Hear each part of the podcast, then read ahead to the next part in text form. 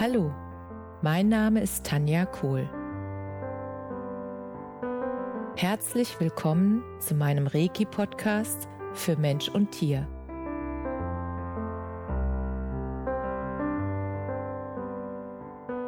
Hier erzähle ich über meine Erfahrungen und Erlebnisse als Reiki-Meisterin. Ich wünsche euch eine schöne Zeit beim Zuhören.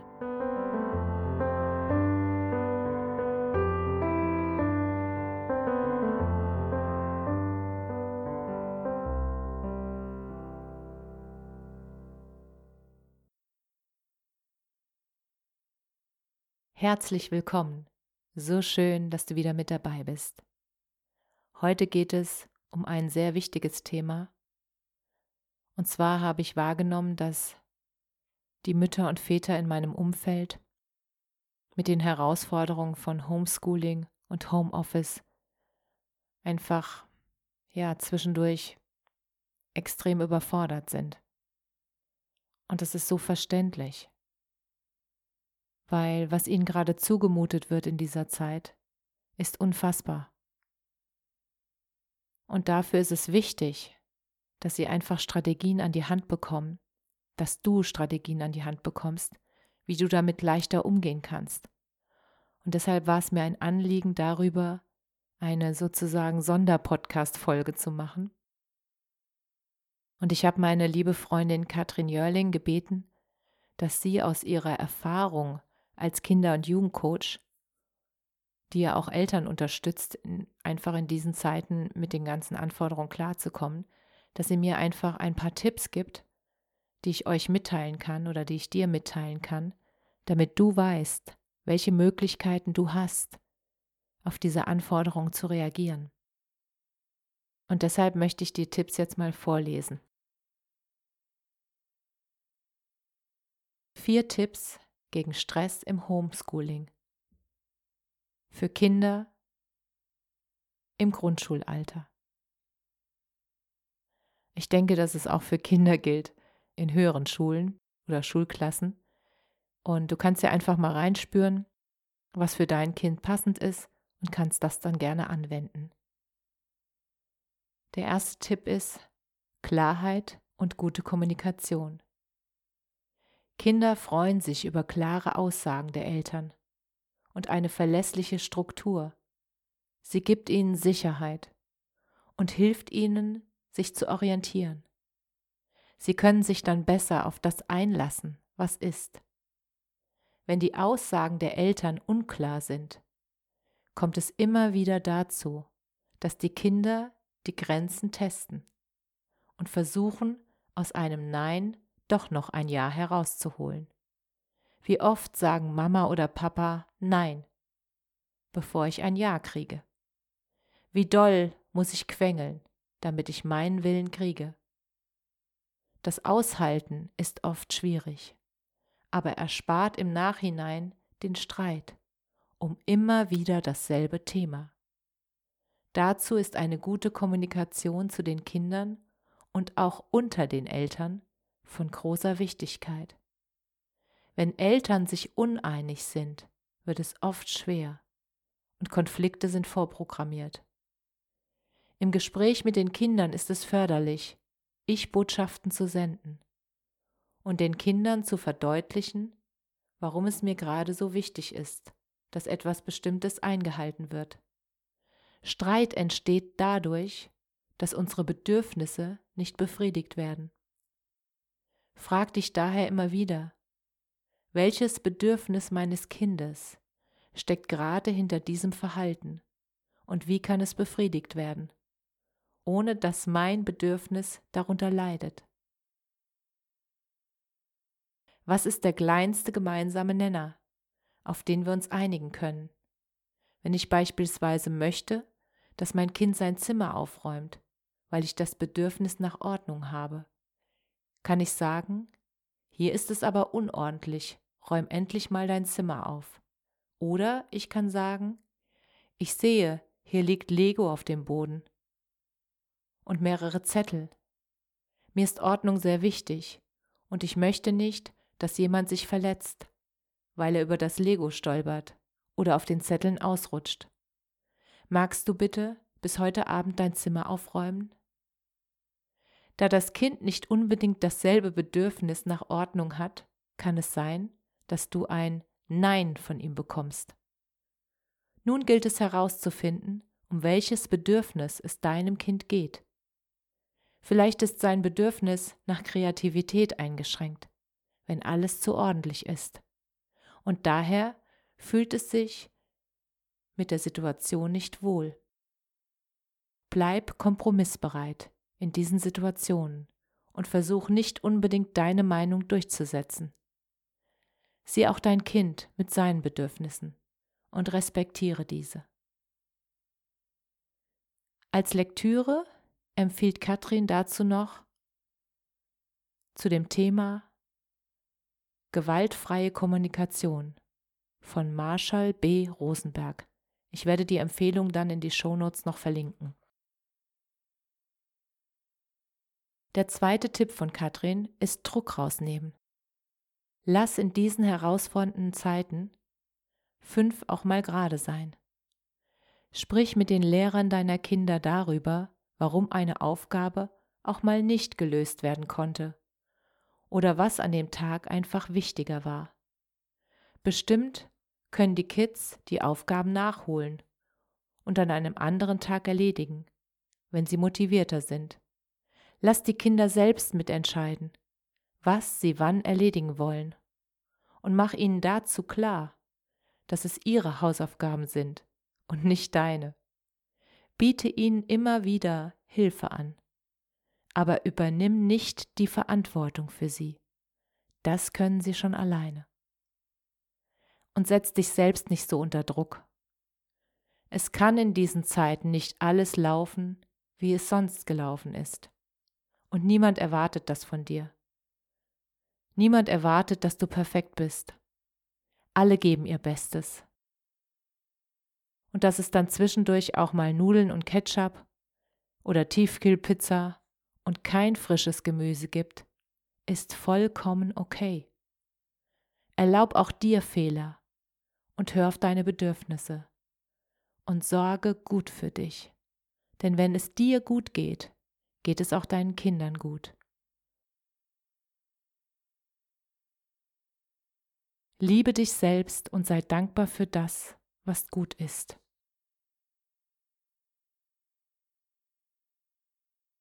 Der dritte Tipp von Katrin ist spielerisch lernen. Der Erstklässler hat keine Lust auf Mathe, aber Monopoly Junior spielt er gern dann lass ihn Mathe spielerisch lernen. Lass ihn entdecken, wie viel Spaß Mathe macht und was er davon hat, wenn er seine Hausaufgaben macht. Dann kann die große Schwester nicht mal schummeln beim Geldwechseln.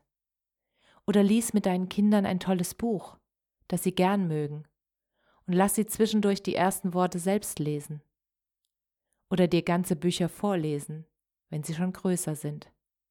Schau mal im Internet, ob du eine tolle Seite findest, auf der physikalische Experimente stehen, die du mit den Kindern nachmachen kannst.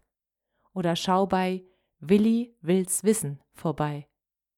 Ebenfalls gibt es tolle Folgen von Was ist was oder anderen lehrreichen Büchern, die die Kinder besser schauen können als die nächste Runde an der Spielkonsole. Auch Fernsehen kann lehrreich sein wenn du die Inhalte gezielt auswählst.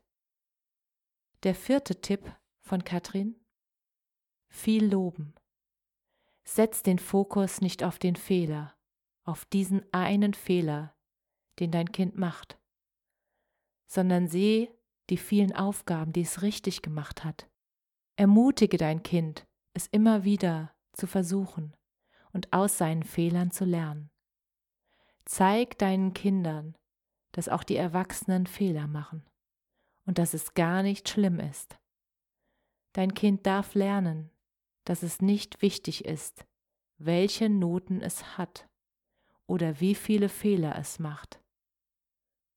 Du liebst es so, wie es ist und für das, was es ist, nämlich dein Kind.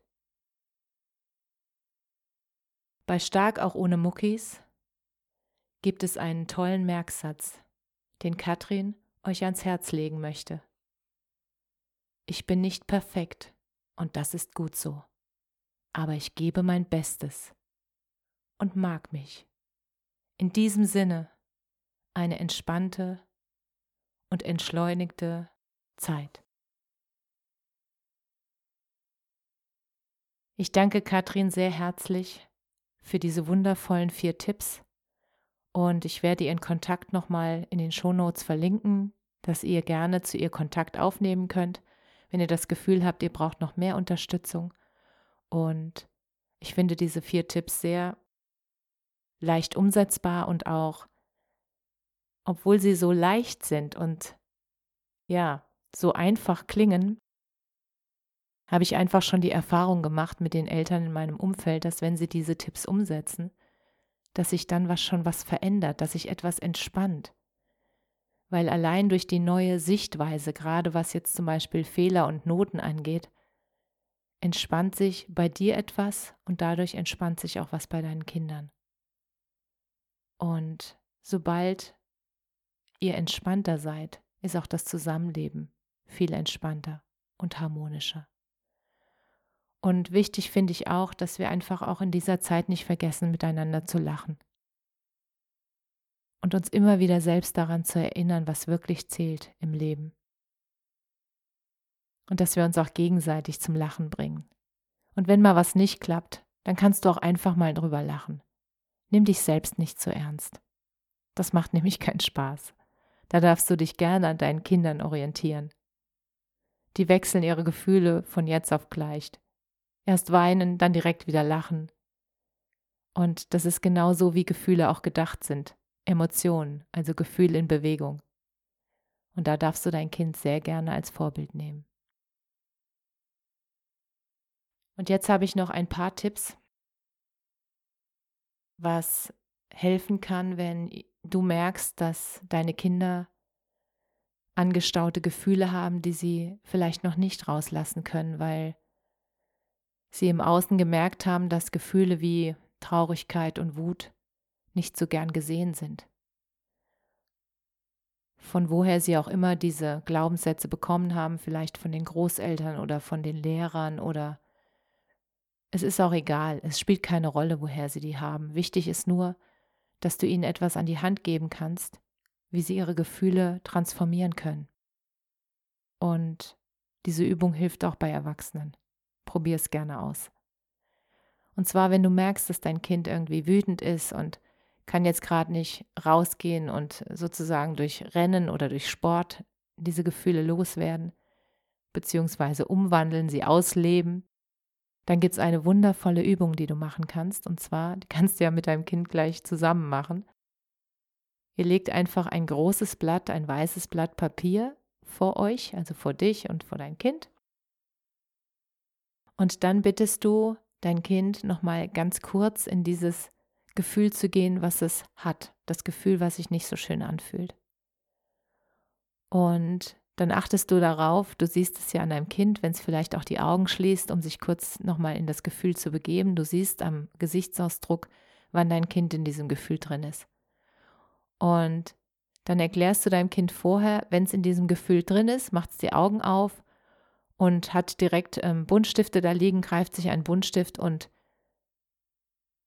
explodiert sozusagen das Gefühl direkt auf dem Blatt Papier. Also lässt dieses Gefühl in dieser Intensität, wie es fühlt, direkt auf dem Papier raus. Und ich habe das in meiner Energiepraxis mit ganz vielen Kindern gemacht und was dann wundervolles passiert ist, dadurch, dass sie das Gefühl dann rauslassen und auf dem Papier auslassen sozusagen, ist sofort eine Erleichterung da. Und das siehst du sofort auch im Gesicht deines Kindes. Da verändert sich sofort was. Und dann kannst du das Kind bitten, wenn diese Wut oder Traurigkeit dann auf dem Papier ist, dass es dann dieses Bild entweder übermalt mit einem schönen Gefühl oder das Bild in tausend Strücke, Strücke, in tausend Stücke zerreißt oder was auch immer das Kind gerne mit diesem Bild machen möchte. Fragst du einfach. Frag, wie kannst du jetzt dieses Gefühl in ein schönes Gefühl wandeln? Was brauchst du dafür? Und diese Übung, die ist so einfach und so kraftvoll. Probier es wirklich auch gerne mal selbst aus, was mit dir passiert, wenn du mit so einem einfachen Mittel deine eigenen Gefühle wandeln kannst und nicht in diesem Gefühl stecken bleiben musst. Es ist gar nicht nötig oder geschweige denn das Gefühl wegzudrücken, weil sobald du Gefühle wegdrückst, sammeln sie sich irgendwo und irgendwann explodiert dann sozusagen der Vulkan und das ist gar nicht nötig, sondern es ist wichtig, dass du wahrnimmst, wie es dir geht und dass du diese Gefühle dann auch mal loswirst. Und das ist eine sehr schöne Art und Weise, eine sehr kreative Art und Weise, wie du das Gefühl wieder loswerden kannst. Und dann habe ich noch eine Übung für die Kinder. Und zwar gibt es eine sogenannte Zauberposition. Und zwar ist das eine energetische Übung, die sofort dazu ähm, dient, dass wenn das Kind mal ja nicht motiviert ist oder wenn es das Gefühl hat, dass es keine Energie hat und wenn es so ein bisschen ja traurig ist auch oder seine Freunde vermisst. Und dann gibt es eine Übung, diese energetische Übung, die sofort dazu führt, dass das Kind sich augenblicklich besser fühlt. Und die geht folgendermaßen. Das Kind stellt sich seine Hände in lila Farbe vor. Aber nur vorstellen, nicht anmalen, weil lila Farbe ist die Farbe der Transformation und diese Farbe ist stärkend und auch transformierend, um alles Mögliche, was uns belastet, erstmal ja abzuwischen und auch zu, zu wandeln. Genau, zu wandeln. Und wenn das Kind sich die Hände in lila vorgestellt hat, dann kann es einfach seinen ganzen Körper von oben nach unten sowas wie abwischen, so diese ganzen unguten Gefühle einfach mit den Händen wegnehmen. Und dann schickst du oder das Kind die Gefühle in den Himmel und lässt den Himmel und die Natur diese Gefühle transformieren. Und wenn das passiert ist, dann kann dein Kind das, die linke Hand auf sein Herz legen und die rechte Hand auf seinen Bauch. Und dann am besten mal ganz kurz die Augen schließen und sich vorstellen, mit den Händen auf Herz und Bauch, sich vorstellen, wie sich's anfühlt, wenn dein Kind von dir oder von jemand anderem liebevoll umarmt wird, wie sich das Gefühl anfühlt oder auch von Opa und Oma oder von seinen Freunden. Und dieses Gefühl der liebevollen Umarmung, das darf dein Kind dann einfach zu sich selbst wieder schicken.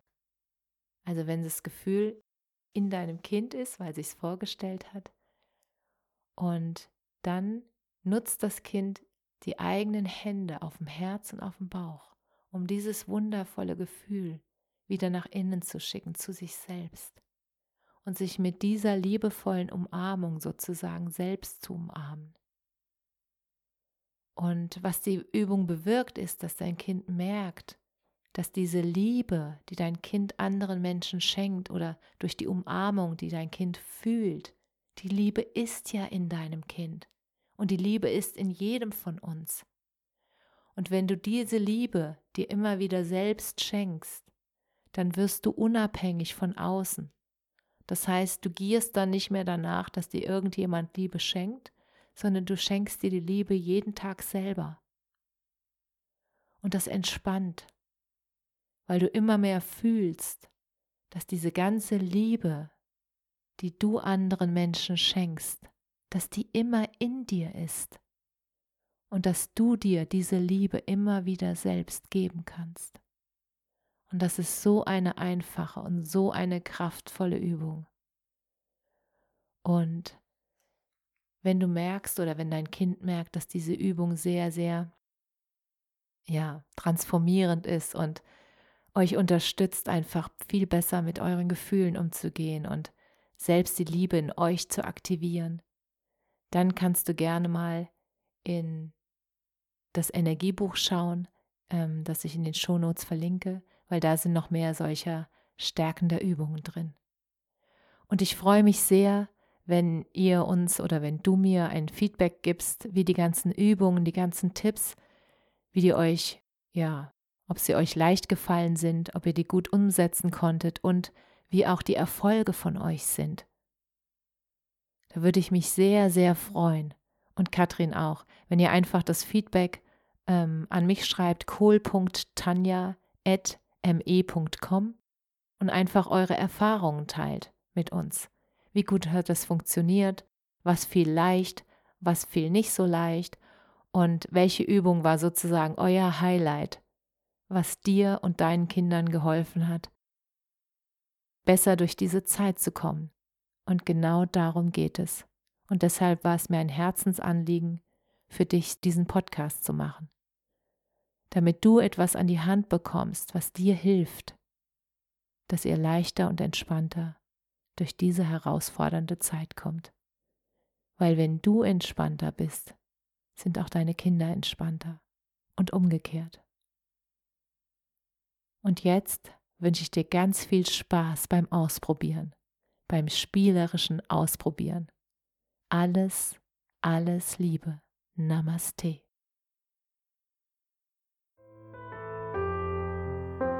Danke, dass du dir die Zeit genommen und mir zugehört hast.